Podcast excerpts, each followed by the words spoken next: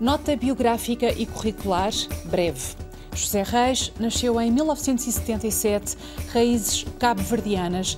A sua vida durante anos foi funcionalizada ao kickboxing, é jurista, trabalha no Alto Comissariado para as Migrações. As palavras pulmão, músculo, coração deste atleta, ex-atleta, reinserção, integração, combate ao racismo e à discriminação, entender as dificuldades como combustível. Olá, José, bem-vindo.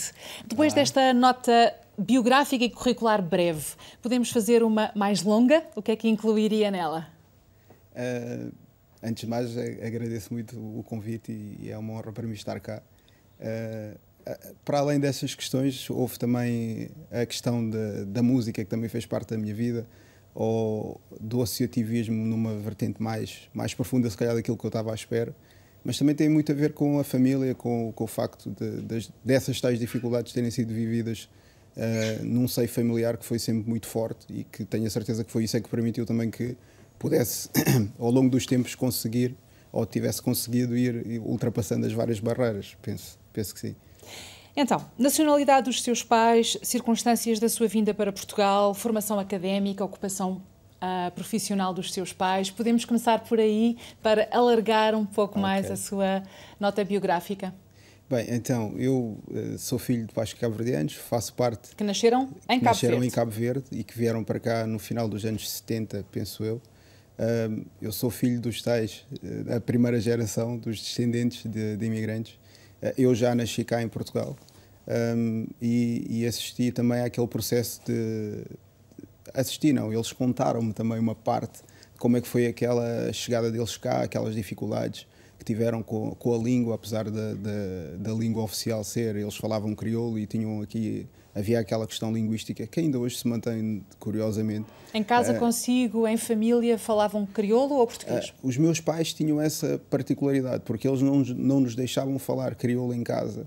Eles falavam connosco crioulo, mas nós tínhamos que responder em português. E se calhar por isso é que muitas vezes, quando eu ao telefone estava com alguém, a pessoa não me identificava como sendo uh, descendente de, ou sendo africano, ou sendo cabo-verdiano.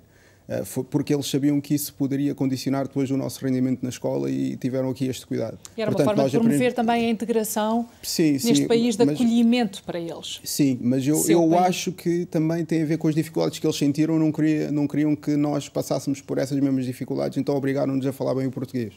Uh, uhum. Portanto, logo aí eles tiveram, tinham esta visão protetora de nos preparar o melhor possível também para, para o novo contexto. Mas para si, o crioulo é a língua materna no sentido em que se a sua mãe uh, fizesse um carinho, uh, se o seu pai desse um ralhete, uh, isso era em português? Ou era em não, crioulo? não, a minha mãe se chateasse muito era em crioulo. mas para a minha mãe era muito natural falar em crioulo e para nós era muito natural ouvirmos tudo em crioulo. Uhum. E, mas também tornou-se natural respondermos em, em português. Tanto que eu, durante muito tempo, não falava muito o crioulo. Eu comecei a falar mais o crioulo quando cresci e com os meus colegas é que uhum. nós, entre nós, falávamos o crioulo. Uh, porque quando estávamos naquele contexto mais de casa, como éramos obrigados a falar, obrigados entre aspas, uhum. como a minha mãe queria e o meu pai também queria que nós falássemos em português, a coisa foi fluindo. Mas o crioulo foi sempre paralelo, teve sempre presente. Portanto, para mim, o, o crioulo e o português misturam-se, misturam-se, mas não se misturam ao mesmo tempo. Os seus pais têm a nacionalidade portuguesa, adquiriram-na? Adquiriram-na. Eu lembro-me de, desse processo. Não foi fácil. Lembro-me deles andarem muito para cima e para baixo. Lembro-me de ver aquele bilhete de identidade azul eh, que era de cidadão estrangeiro. Lembro-me de, de uns inspectores do CEF e deles terem que ir a Cascais e terem que ir a Lisboa. Lembro-me de ir com a minha mãe e passar horas nas filas do CEF na altura. Uh, lembro-me dessas, dessas dificuldades uh, e lembro-me da felicidade que foi quando eles tiveram o, o bilhete de identidade amarelo. Uh, e ainda me lembro disso, o que quer dizer que aquilo foi mesmo importante para eles, porque acho que representou também para eles, um, para já, um novo grau, um outro nível de integração uhum. e a uhum. possibilidade de exercerem também outro tipo de situações, ou, ou de exercerem os seus, alguns direitos. Porque Qual era essa... a ocupação profissional dos seus pais? Os meus pais, eh, tanto um como o outro, trabalharam na construção civil durante muito tempo. O meu pai trabalhou em pedreiras, eh, a minha mãe também. Em limpezas. Eu lembro-me sempre de os ver a ter dois trabalhos, pelo menos. a minha mãe às vezes tinha três, por causa de ia trabalhar num sítio e depois saía para o outro. eu, eu, quando vi este, este nome deste programa, Os Filhos da Madrugada, nós somos os filhos daqueles que se levantavam de madrugada uh, para trabalhar e só, só terminavam já quase na outra madrugada. Uh, foi isso que eu assisti uh, e, e, queria fazer essa referência também a estas pessoas, a estes meus pais, que não são só os meus pais, os meus pais são só um entre milhares daqueles que vieram para cá e que trabalharam de uma forma extraordinária, em que não tinham os meios, não tinham o conhecimento, não tinham acesso aos códigos para acederem a, a, um, a um, exercício da, da sua cidadania, de, do seu emprego, poderem ter um emprego com os direitos todos, poderem saber que tinham acesso a, a crédito bancário para comprarem as suas casas, saberem que podiam ter uh, direitos laborais. Uh, aqui eles trabalharam e conseguiram educar muitos de nós, e felizmente há muitos de nós da minha idade que conseguiram vingar, mas com muitas pedras nos bolsos. E, e, queria também aproveitar este momento para dar um tributo a estas pessoas todas, porque sem. Uh, com um Ainda décimo. Bem que o dos... faz, muito obrigada por fazer. Não, eu é que vos agradeço a eles. De o, de o ouvir e junto-me a esse Sim. atributo. Uh, porque é, é verdade, eles fizeram aquilo que, mesmo que eu consiga fazer o dobro que eles fizeram agora, ao nível da educação das minhas filhas, ou que eu consiga, eles conseguiram fazer com quase nada e conseguiram dar-nos recursos, a nós, os filhos, os tais uhum. filhos, conseguiram dar-nos recursos para que nós possamos fazer algo melhor pelos nossos filhos. Então mostra os teus pais e a sua família. Olha, aqui estão eles, o meu pai e a minha mãe, a batizar um, um de nós, que eu agora não consigo identificar cá, está cá o meu tio também. Uh, isto era uma Pode coisa... levar a fotografia para perto de si, ah, se, calhar, se calhar é mais fácil, sim. Uh, então está aqui o conceito de família. Eu sempre, sempre vi Uh, e nós éramos pobres, uh, sempre vivemos, ou durante muito tempo vivemos ali com, com dificuldades, mas nunca senti, éramos felizes. Porque isso foi outra característica que, esses, que, esses, que estes tais meus pais conseguiram fazer. Uh, eles conseguiram nos envolver aqui numa bolha em que nós, só depois de crescermos, é que percebemos efetivamente as dificuldades que, que vivíamos, porque havia muito aquela questão da família, havia muita questão da união, da, da alegria, Uh, e isso dava para dificultar. Se tivéssemos que dividir um prato de comida, era uma brincadeira, era uma coisa boa. Transformavam isso numa coisa boa, não é? Uh, por isso uh, é, é giro também ver para a foto e lembrar-me dessas coisas. Quando se licenciou em Direito, foi um orgulho imenso para os seus pais, imagino. Foi, foi, foi. Uh, eu lembro-me, eu, eu comecei a trabalhar muito cedo, uh, mercê das, das circunstâncias da vida porque o meu pai teve que emigrar para, para a França, que eu tinha pai 11, 12 anos talvez, uh, e tivemos que mudar. Uh, as coisas ficaram mais difíceis, a minha mãe teve que assumir. Eu sou um de, de seis irmãos, uh, porque tenho um irmão mais velho, que é um irmão de criação, que começou a viver connosco pai com 6 ou 7 anos. Um irmão de criação? Um irmão de criação? Que é meu primo, uhum. que veio de Cabo Verde porque teve uma doença complicada lá e, e, então veio para, veio para Portugal para, para se tratar. E ficou connosco, e ficou, ficou família. Que era uma coisa também normal, que, que, que principalmente a minha mãe tinha essa característica que eu ao longo da minha vida sempre tive muitos irmãos que foram passando lá por casa, ficavam connosco seis meses, ficavam um ano, uh, orientavam-se e iam à vida deles. A minha mãe sempre acolheu muito. Uh, e isso também acho que serviu um pouco para nós não termos a noção das dificuldades que eventualmente poderíamos estar a passar, não é? Porque uhum. se nós até conseguimos ajudar e conseguimos ajudar Portanto, estava outros, a dizer que começou a trabalhar cedo. Sim. Com que idade? Eu comecei a trabalhar aí com 14 anos. Uh, trabalhava numa padaria à noite uh, e depois de dia ia para a escolinha porque essa foi outra das condições que a minha mãe não deixava que nós não estudássemos. E essa, e essa foi, acho que isso foi crucial. Uh, só que e transporta agora essa experiência para associações às quais está ligado. Tento, tento. Promovendo a escola e o desporto também. Tento. Uh, eu acho que o, se eu estou aqui a falar hoje consigo é porque, é porque estudei, não só por ter sido atleta ou não só porque. É porque também ganhei conhecimentos suficientes para conseguir me explicar minimamente, pelo menos, não é? E isso foi a escola que me deu. Uh, e tanto, não só, havia uma, a minha tia também, a minha tia Aguinalda também, tinha muita coisa com a história da escola, porque eles, elas sabiam uh, que a escola é que era o sucesso, era a única hipótese de sucesso que nós poderíamos vir a ter. Uh, mesmo quando eu fui, quando eu entrei no, no desporto, uh, e as coisas no desporto podiam ter corrido bem ou mal, correram melhor do que eu pensei, mas, mas o desporto uh, tinha que haver um plano B. Se o desporto não funcionasse, eu tinha que ter uma saída. Tem também uma fotografia da sua escola, não é? Eu tenho então. uma fotografia da minha escola, que foi a primeira escola onde eu estive, que era, é que era? a escola em Ansos, que eu vivia no, primeiro vivi numa terrinha que era Pedra Frada e, e aproveito aqui também para fazer um tributo à minha professora que era a Maria, Maria do Rosário que foi a minha professora da primeira à quarta classe. Não ela que está aqui nesta foto em particular, mas esta foto serve para, para eu me lembrar. Uh, e ela, quando eu acabei o quarto ano, uh, eu era um bom aluno nessa altura, uh, ela ofereceu-me um dicionário ilustrado da Lelo, assim, daqueles grossos, que eu ainda hoje me lembro como se fosse ontem. e ela disse-me algo do género que ela deu-me aquele dicionário e porque ela sabia que eu ia ser um bom aluno e ia acabar o 12 e provavelmente ia para a faculdade.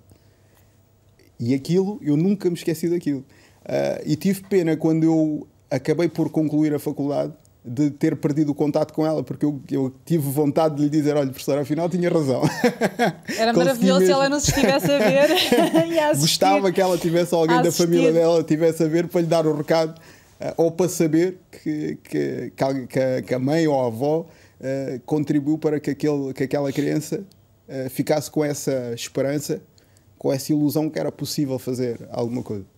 Uh, bom, já voltamos ao, associa ao, ao associativismo, uh, estava agora a hesitar na, na, na palavra. Uh, fez uma breve menção ao desporto e eu gostava de começar por pedir que mostrasse as suas mãos e descrevesse as suas mãos, porque foi um praticante, um grande atleta de kickboxing. Um, assim ou assim? as duas maneiras. Quem olha para as suas mãos, ou olhando para as suas mãos, o que é que vê nelas? Bem, uh, vê, vê as mãos de quem teve que trabalhar muito, uh, mas em várias uh, áreas. eu tive que trabalhar muito assim, uhum. mas também tive que trabalhar muito diretamente daqui para aqui. Ou seja, assim é assim o porque tive que lutar. É? Sim. e assim... assim porque tive que estudar e tive que escrever, tive que apresentar, tive que defender outros e a mim próprio, ideias.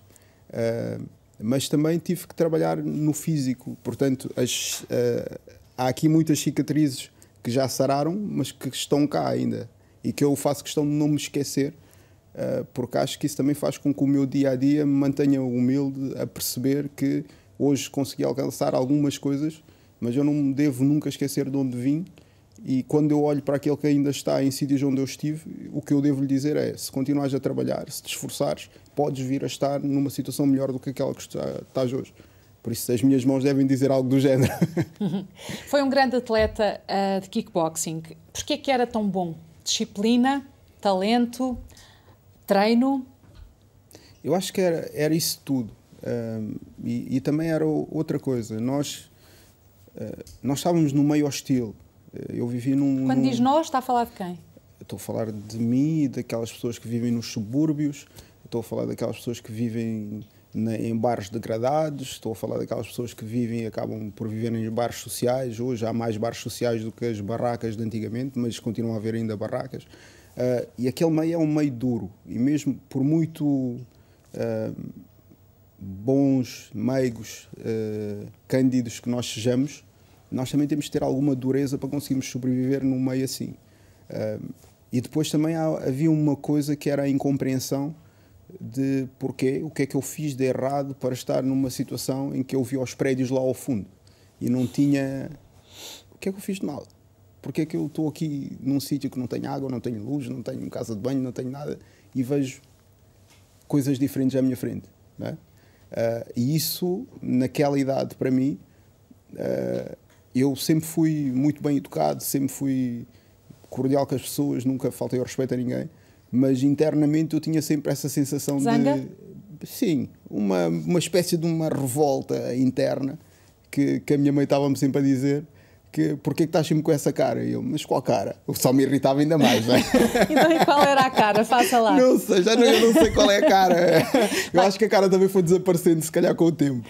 Eu fui, eu fui, fui ver ao YouTube alguns combates antigos seus e aquilo mete respeito, hã?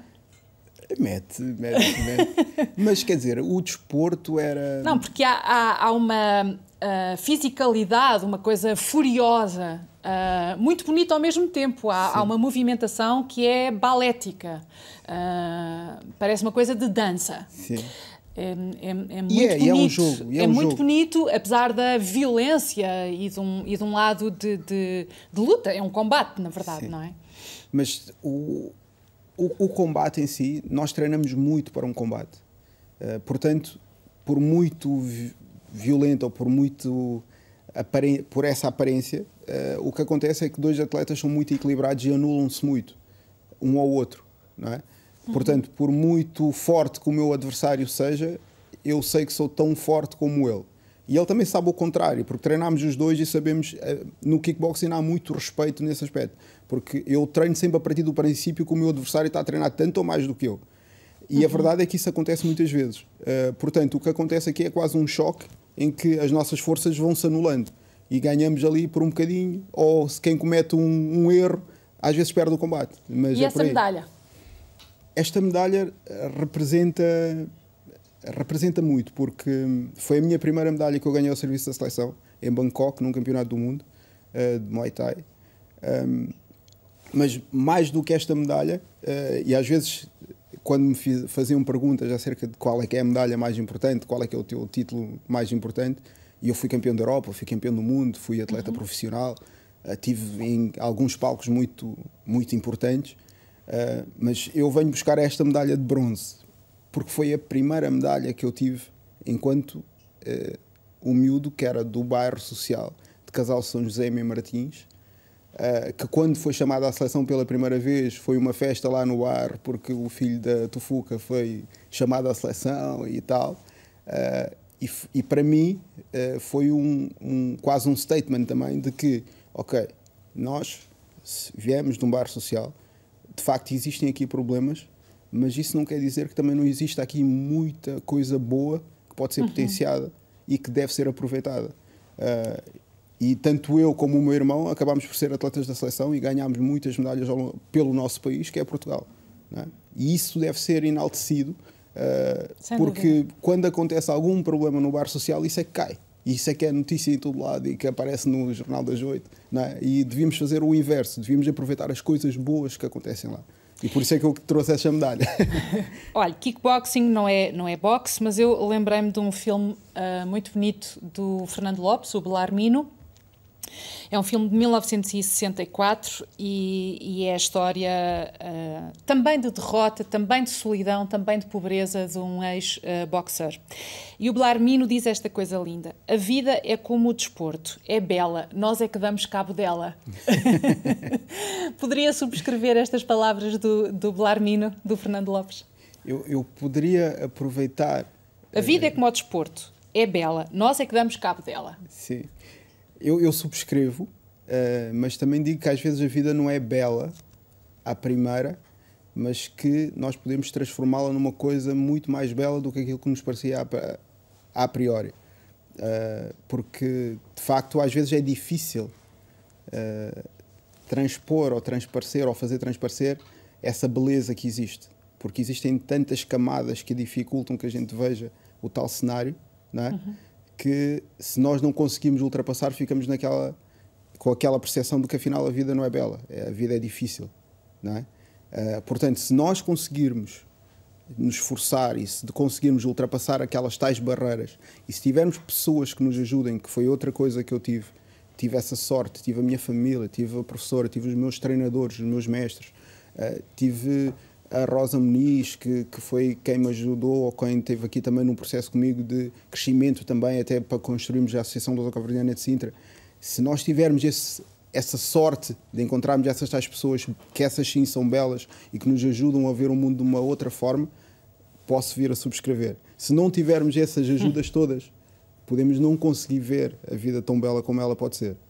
Uhum. Portanto, agora está, no fundo, a tentar fazer por outros trabalhando com miúdos uh, de bairros pobres, de bairros carenciados, uh, aquilo que alguém ou várias pessoas uh, fizeram consigo e, e, tem trabalhado na promoção da, da integração na escola e em geral destes, destes miúdos, em particular através do desporto. Porquê em particular através do desporto? Eu, eu acho que quer dizer, eu não, eu não pensei muito nisso uh, e essa, essa parte, quando eu decido enverdar por essa via do, do, de ajudar socialmente aqueles que. Quer dizer, não foi uma coisa pensada, foi uma coisa que foi surgindo, as circunstâncias levaram a isso. E eu era atleta uh, e para mim era natural utilizar aquilo que eu aprendi, partilhar com outros que, que estavam ali à minha volta. E aqueles que estavam à minha volta calhou serem uh, os miúdos que também eram do meu bar ou que eram num bar próximo do meu. Uh, portanto, foi uma questão natural. O que eu sabia era que o desporto ajudou-me a dar disciplina, ajudou-me a ter resiliência, que era uma coisa que eu não sabia, aprendi depois mais tarde o que, é que era isso da resiliência. Aprendeu-me ou E o que é que é resiliência? Numa, numa no, linha, estamos a terminar. Para, para mim era a capacidade de, cada vez que caíres, levantas-te mais determinado. Uh, e eu, ach, eu achei que era preciso eles terem essa percepção de que tu vais cair muita vez, mas cada vez que caíres vais levantar-te mais forte, vais-te levantar mais forte e não vais existir nunca. Portanto, e se tiveres essa noção, e se tiveres respeito por ti e pelos outros, porque se encarares o outro, é, eu há pouco dizia, eu quando treinava, eu partia sempre do princípio que o meu atleta estava a treinar tanto ou mais do que eu. O que quer dizer que eu o respeitava a priori. Portanto, se eu aprender a respeitar o outro, e se eu aprender a respeitar, a respeitar os meus colegas, e se eu aprender a dar sempre o máximo e a nunca desistir, provavelmente eu vou ter mais hipóteses de ter sucesso. No fundo, foi isso que eu quis transmitir, é isso que eu tento passar a eles. As suas filhas têm essa fibra, José? Eu espero que venham a ter, pelo menos. que idade é que elas têm? Uma tem 15, outra tem 10. Mas sim, mas elas têm, acho que têm o que é preciso. Eh, cada um tem a sua maneira e constrói a sua maneira aquilo que é, não é? Mas acho que elas têm o que é preciso. Muito obrigada e hum, muito obrigada pelos tributos que prestou, muito obrigada uh, por coisas tão importantes que disse. Foi um prazer conhecê-lo. Muito obrigada. Prazer foi meu, obrigado. Até amanhã.